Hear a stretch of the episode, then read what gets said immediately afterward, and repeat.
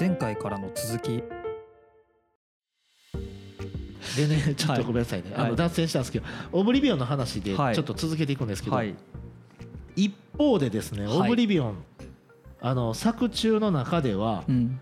作中の中では日本語変ですね。はい。作中でははい。えーっとその主役のトム・クルーズがですね、はい。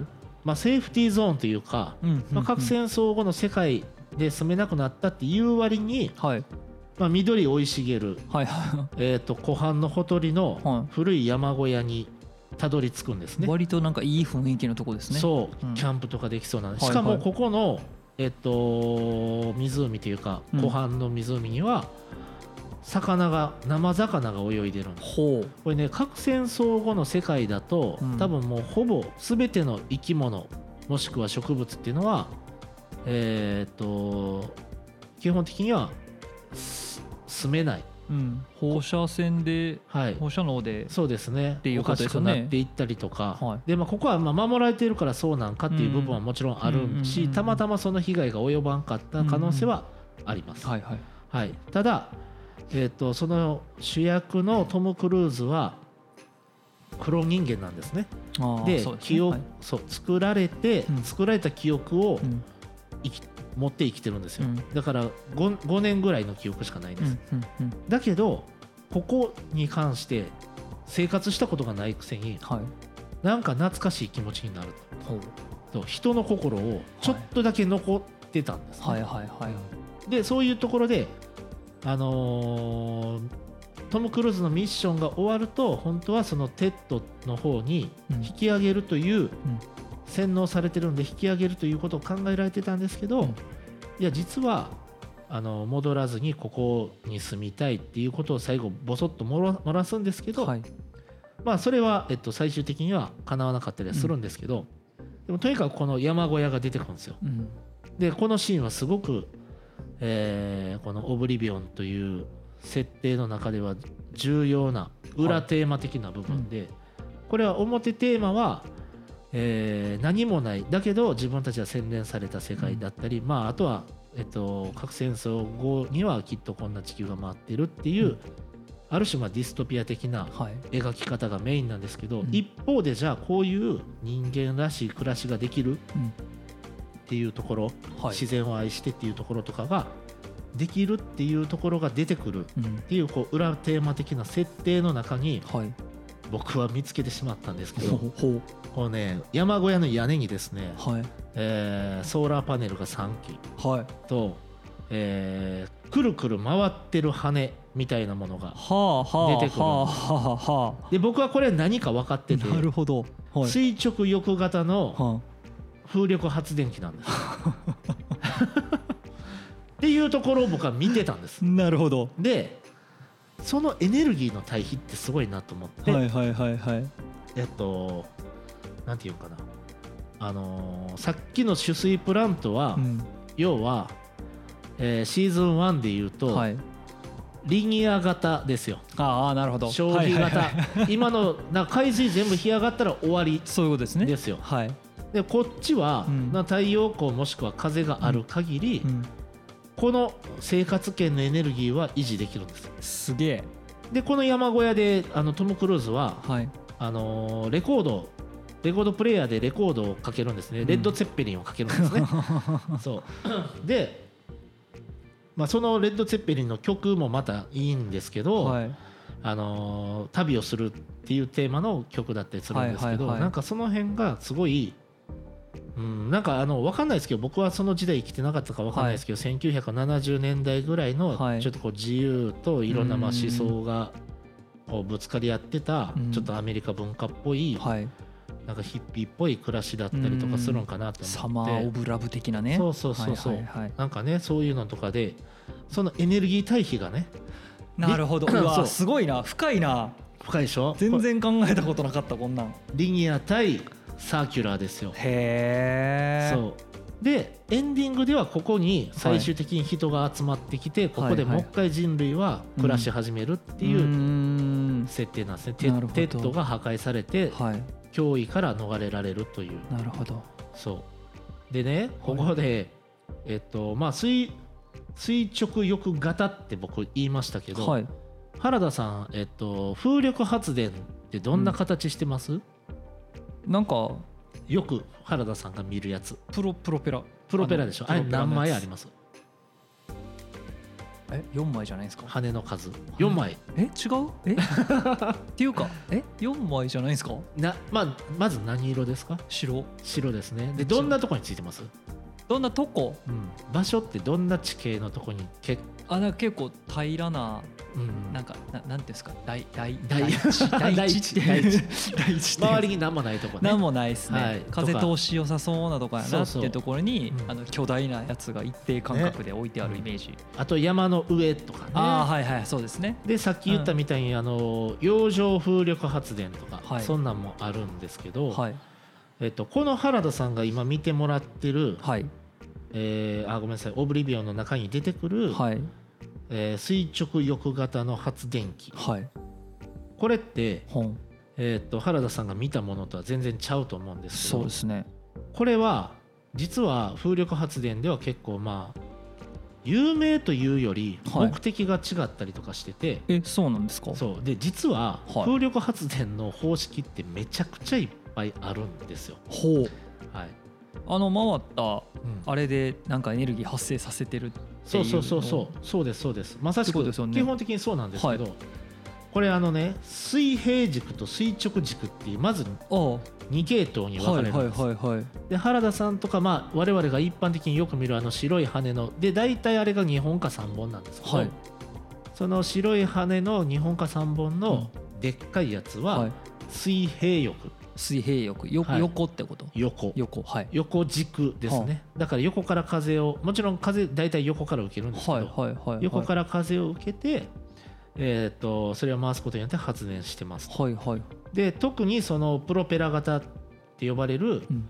とかえっ、と多翼型と呼ばれるものに関しては、うん。えーまあふプロペラ型が多分とにかく一番多くてですね、はい。これはすごくまあ発電量が大きいはいものなんですけども、えー、ともう一般的に、えー、と同じ方向から大体風が吹くだろうというはいところに絶対設置されてて、うんうんうん。その風向きはほぼ年中変わらないようなところにはい。固定されて設置される。はははでそれによって、うん。えー中で、まあ、あの発電をするわけなんですけども、えー、とこの垂直翼型っていうのはですね、はい。えー特にえーあそう。垂直翼型には実はね6種類ぐらい。いっぱいあるね。もうすでにあるんですけど、はいはい。まあ、パドル型。はい。S 字。パドル型ってなんかね、えーお玉みたいなものがあついててなんか半半カップ そうそう半カップが棒についてるやつで。同じ方向というか向きについてってくるくるカラカラカララカラカラみたいな。あそういうことか、うん。要は上からの風で回ってるってことか、そうそうそうそうそうそう。垂直型ってのは。あ軸があのそうですね、まあ、横から受けた時にその風で回したり、縦の軸が回って。縦の軸が回る。でそこから発電してるってことか。ああなるほどなるほど。みたいな。あそう。ちょっとね、はい。水平水平軸側に話戻していいですか、はいはい原田さんオランダって行ったことあります？ありますあります。オランダって何が有名なの？風車、風車でしょ、はい。あれってうん。原理は実は一緒ではい、風基本的にずっと受け続けるんですよ。そういうことですね。そう。それで風車って何やってんねんあれ。でオランダ型っていう、実はあれははい。水平軸のはあ。の発電機ともされてるんですけど、まあ、結構ね、モニュメントとかに使われるんですけど、はい、えー、と例えば、うん、えー水を汲み上げたりとかの動力に昔使ってたり例えば小麦をひいたりとか、はいはいはい、要ははい、人間が労働するのに、えー、とエネルギーを当然何かしら使うわけなんですけど、うん。それを使わずにできちゃうっていうかなるほど。風の力でできるみたいなよう考えましたね。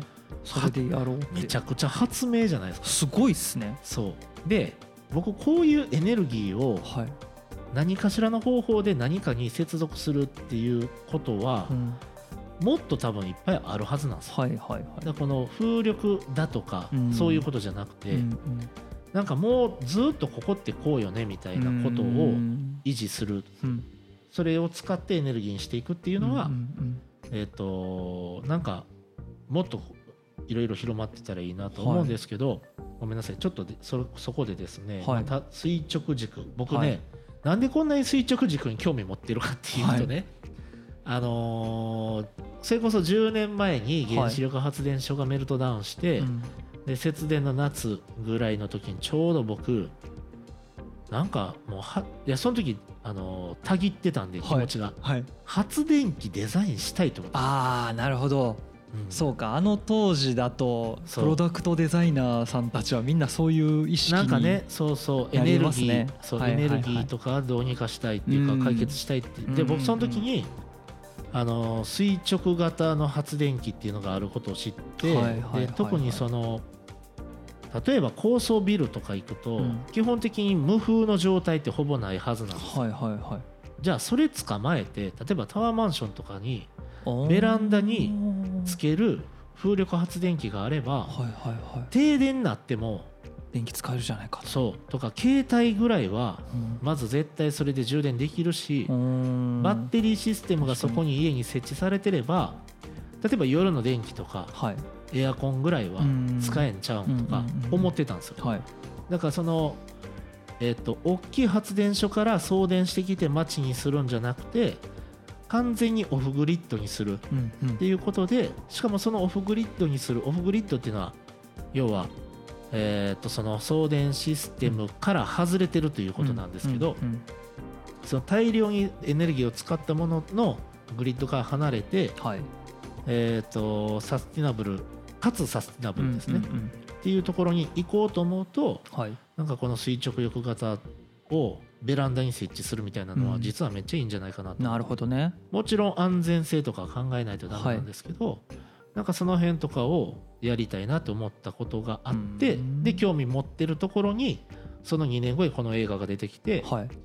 でこの山小屋まあ明らかにオフグリッドじゃないですか、はいもうだって周りそうですね。何もないし。なんかある種田舎暮らしの理想形みたいな雰囲気でしょ？ですね。しかもあのー周りもう発電所すらも絶対ないんで、はいはいはいはい。うんそこでだけどレコードを動かすってことは電気が来てるわけで、うん。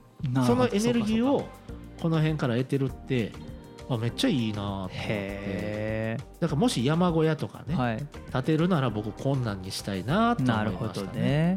ちなみにこれソーラーパネルとか風力発電の僕も映画見たけど全然覚えてないんですけどうん。はい。このがあるっていうことに対してうん。作中で触れられたりとかはするんですか？ないです。あの一瞬映るだけ。このえっとごめんなさい。YouTube をご覧の方の資料で、はい。この下うん。のサムネイルというか、はい。あのこの一瞬だけしかもこの垂直翼型の発電機ははい。めっちゃゆっくり回ってるっていう。へえそう。だから全然そこに対してエネルギーがどうとかいう話は一切出ないけど、うん。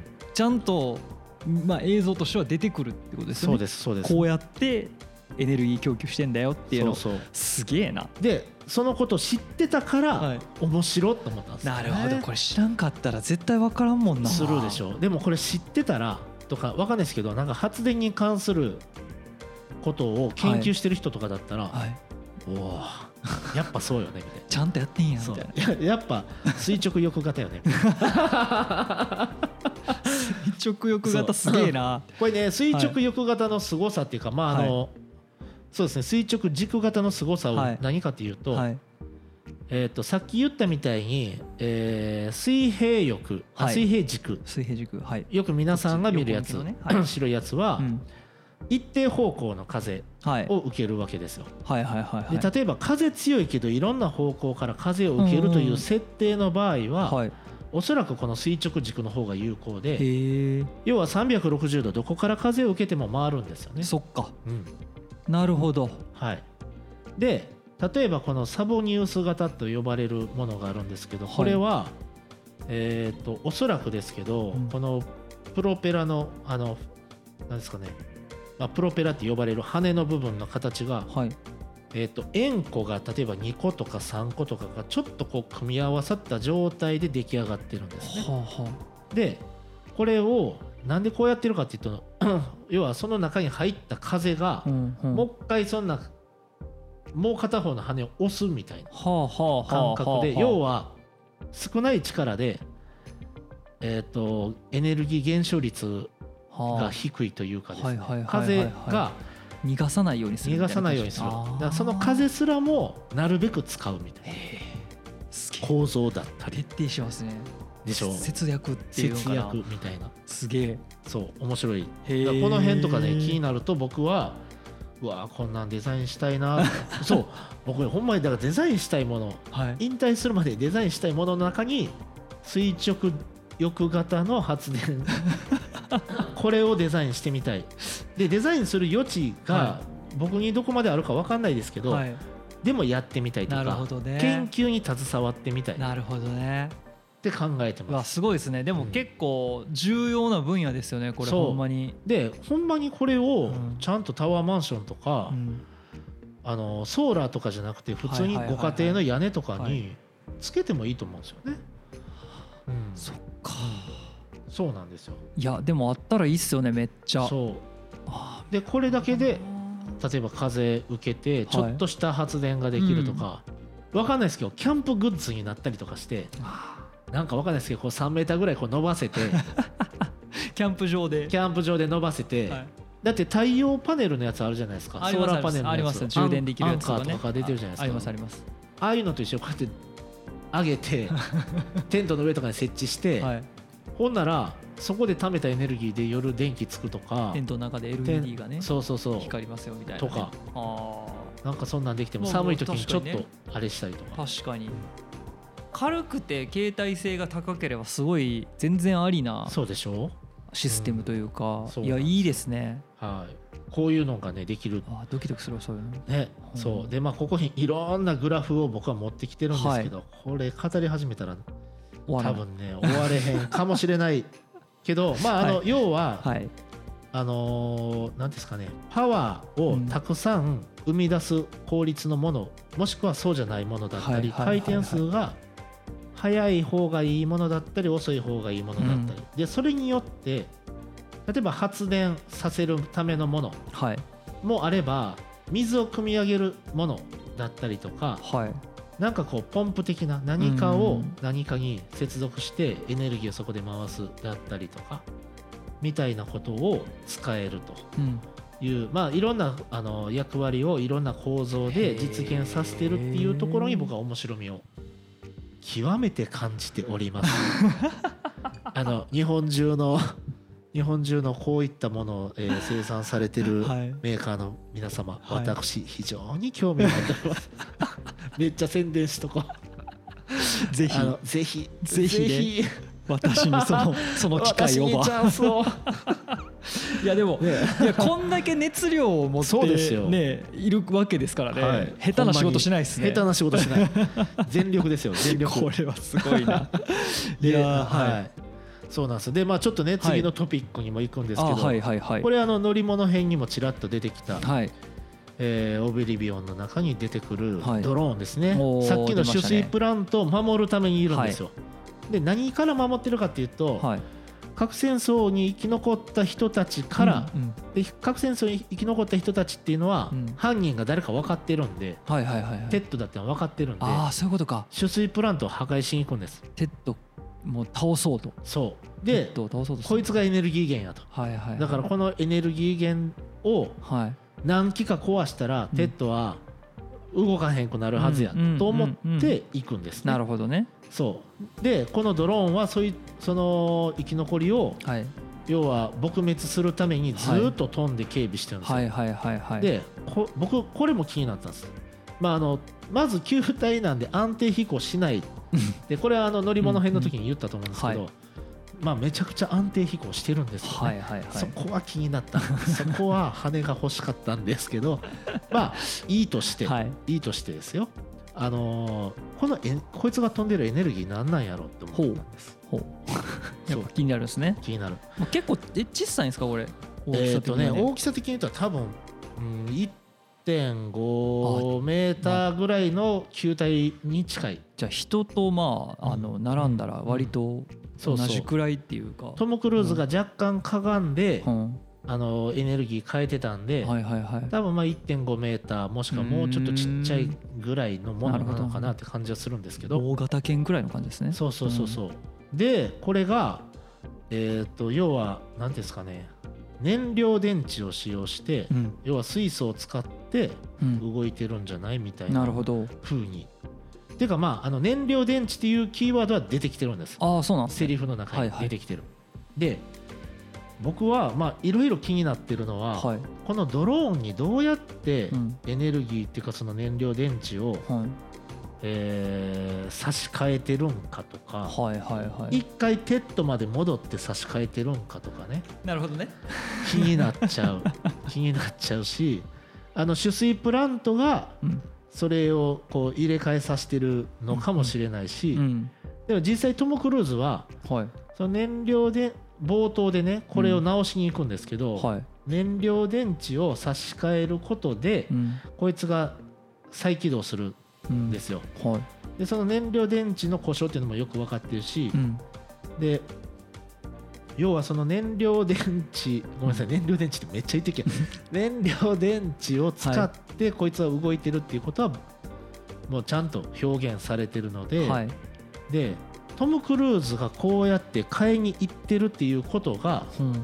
実はルーティンなんじゃないって思ったりはしたんですよ、ね、ああじゃあそこは人力かもしれない、はあ。そう。そこのでもこいつがこうリチャージされてる描写ないのでわわからない。なるほどね。わからないんですよ。はい。うん、だけどあとその、えっと地球上の生き残りはこのドローンを撃ち落としてこいつに入ってる燃料電池を使って、うん。さっきの取水プラントに攻めに行って、ん。取水プラントを爆発させてメルトダウンさせてるんです。よはいはいはいはい。だからこう燃料電池っていうのはやっぱまあ水素を使ってたりもするのでなるほど。結構爆発するとすごいことになるんですけど水素、あ水素ってはい。覚えてます？なんか理科の授業で小学校の時とかにやりませんでした。えなんかやったかな？水素の実験しません？水素爆弾とか水素爆発みたいなのとかは聞いたことあるから、うんなんとなくそういうのやべえもんなんやなうんうんくらいにしか思ってないです、あのスチールウール。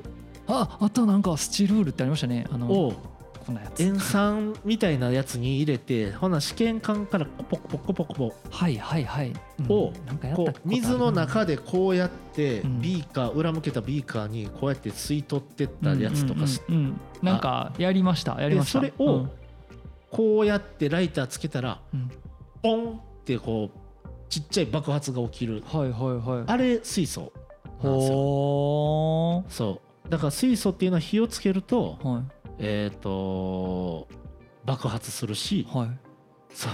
結構だからまあ危ないっちゃ危ない。危ないっすね。そう。うだからあのーなんですかね水素これまでの水素の車が出にくかったというかまあ今も多分その安全性についてが一番懸念点だと思うんですけど電気自動車の次、ね。次というかね、はい。え一方で水素。水素エネルギーみたいうなそそう話ですね。水素カーがトヨタ走らせてますけど、はいはいはい。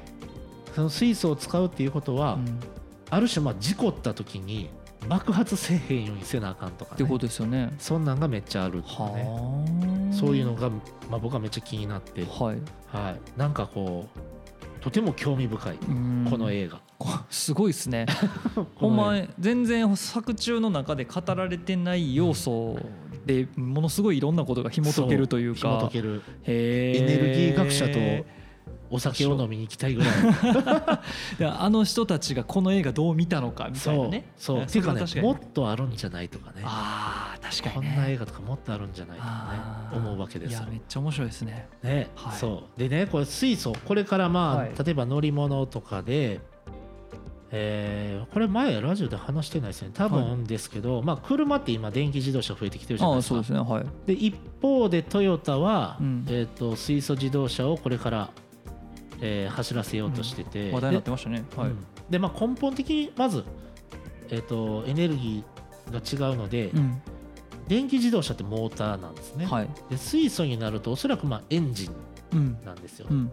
だから要は、えー、と燃やして、うん。そいつを、えー、とエネルギーにして使うのかもしくはそいつをえっ、となんですかね酸素と結合させて電気エネルギーに変えて結局モーターを動かすのかみたいなところにはなると思うんですけど要はまあ排出されるものが、えー、と電気に関しては何もなくて水素に関しては水だけが出るとうんいうところなんですけど、水素を使う作る時に、はい。えー、とこれ電気分解して作るんですね。はあ。水素を電気分解する。はあ。すあの水素は電気分解して作られるんですけど 生成。でそのねこれ難しいでしょ？難しい、水素を作ろうと思うと電気分解をうん使わないとダメで電気分解をするということは電気を使うわけですよ。はい。でその電気を使うということは電気発生させないとダメじゃないですか。はら結局その水素を作るためいにはい。使う電気エネルギうんーの出どころが仮にうん。天然ガスだったりはい。すると、うん。まあ、実はそんなに意味はないことでは多いって思うんですよ。あはあはあはあ。はあその水素を使うために 結局エネルギー使っとるやないかいっていう。そう。てか結局 CO2 出すんかいみたな。はいいはいはいはいはい。でトヨタが面白いのはこの間のレースで面白い僕あのト別にトヨタの回しもんじゃないですけど。この間のレースでちょうど昨日か一昨日ぐらいのニュースで言ってたのははい。トヨタが走らせてる水素カーのうん。エネルギー、えーそれを水素に変えるエネルギーには地熱を使ってるんですよ。地熱発電。ほうほこれ原田さんさ最初にこうどんな発電のエネルギーありますかって聞いたじゃないですか、そこに地熱出てこなかったんですよ。うなかった。で思いち思い浮かばんかったでしょせんかったっすわ。で、はい。僕らのはい。えーっと国に国というか列島ですね。日本列島は極めて地震が多い、はいそうですね。しかも、えーっと例えば九州の方とかうん。行ったら火山も多い。あります。で温泉日本各地にありますよ、ね、ありますよ。ということはえーっと下に熱いものが結構通ってる場所。そういうですね。場所なうんんです、うんままマグママグマ。マグマとかね。マントルみたいなマントルとかかそうそうそうそう。でそういうのがだってそれって僕らでコントロールできひんじゃないですか。うんできない。噴火する時噴火するっしょ。っそうですね。てことは、うん。ずっと絶えずそこに流れてるんですよ。うーん。高温のものが。そっか。だから温泉ってうん。湧いたらうん。ビジネスになりやすいというか、うーん。だって無限にほぼ無限にですよ、まあだからあれっすよね。あの別に仕入れとかいらないですいらない。そう。仕入れいらない。そうめちゃめちゃいいっすね。そうめっちゃいいビジネス。ああそうか。だしでじゃあエネルギーそれでやったらいいんじゃないみたいな、っはいはいはいはいはい。ていうことで、ね。まそう。あ理にかなってますよねめっちゃ。だから風洋上風力とか、はい。えー太陽光とかと一緒で地熱発電っていうのは、あの極めて僕の中では重要で、なるほどてか僕ねほんまにはい。こんなに火山列島なんやったら、うん地熱発電所ばっかり作ったらええやんと思う。ああ逆にね。原子力なんかじゃなくて。ああ確かに。でその土地に適した発電所発電方法があるわけで、で一方で日本って海に囲まれてるんで、まあ、洋上風力うん。もちろんこれ難しいって聞いてあのいろんなプロジェクトではい。失敗してはやめてってことをやってるんですあけどそうなんですね。うん。はい。だけど洋上風力っていうのもあるし、はい。張力発電っていうのもあって張力？潮の力です。ああへえ。で要は海流が流れてるところに例えうんばタービンとかを設定するとうん。海流で回るじゃないですか、回りますね。その回るエネルギーだからダムみたいなもんですよ。ね。なるほどね。だからこうそうか。絶えずそこに流れてる海流とかがあってでそれが生態系を壊さないレベルで海流に負荷をかけてそいつでタービン回せれば発電できるんですよ。そうか。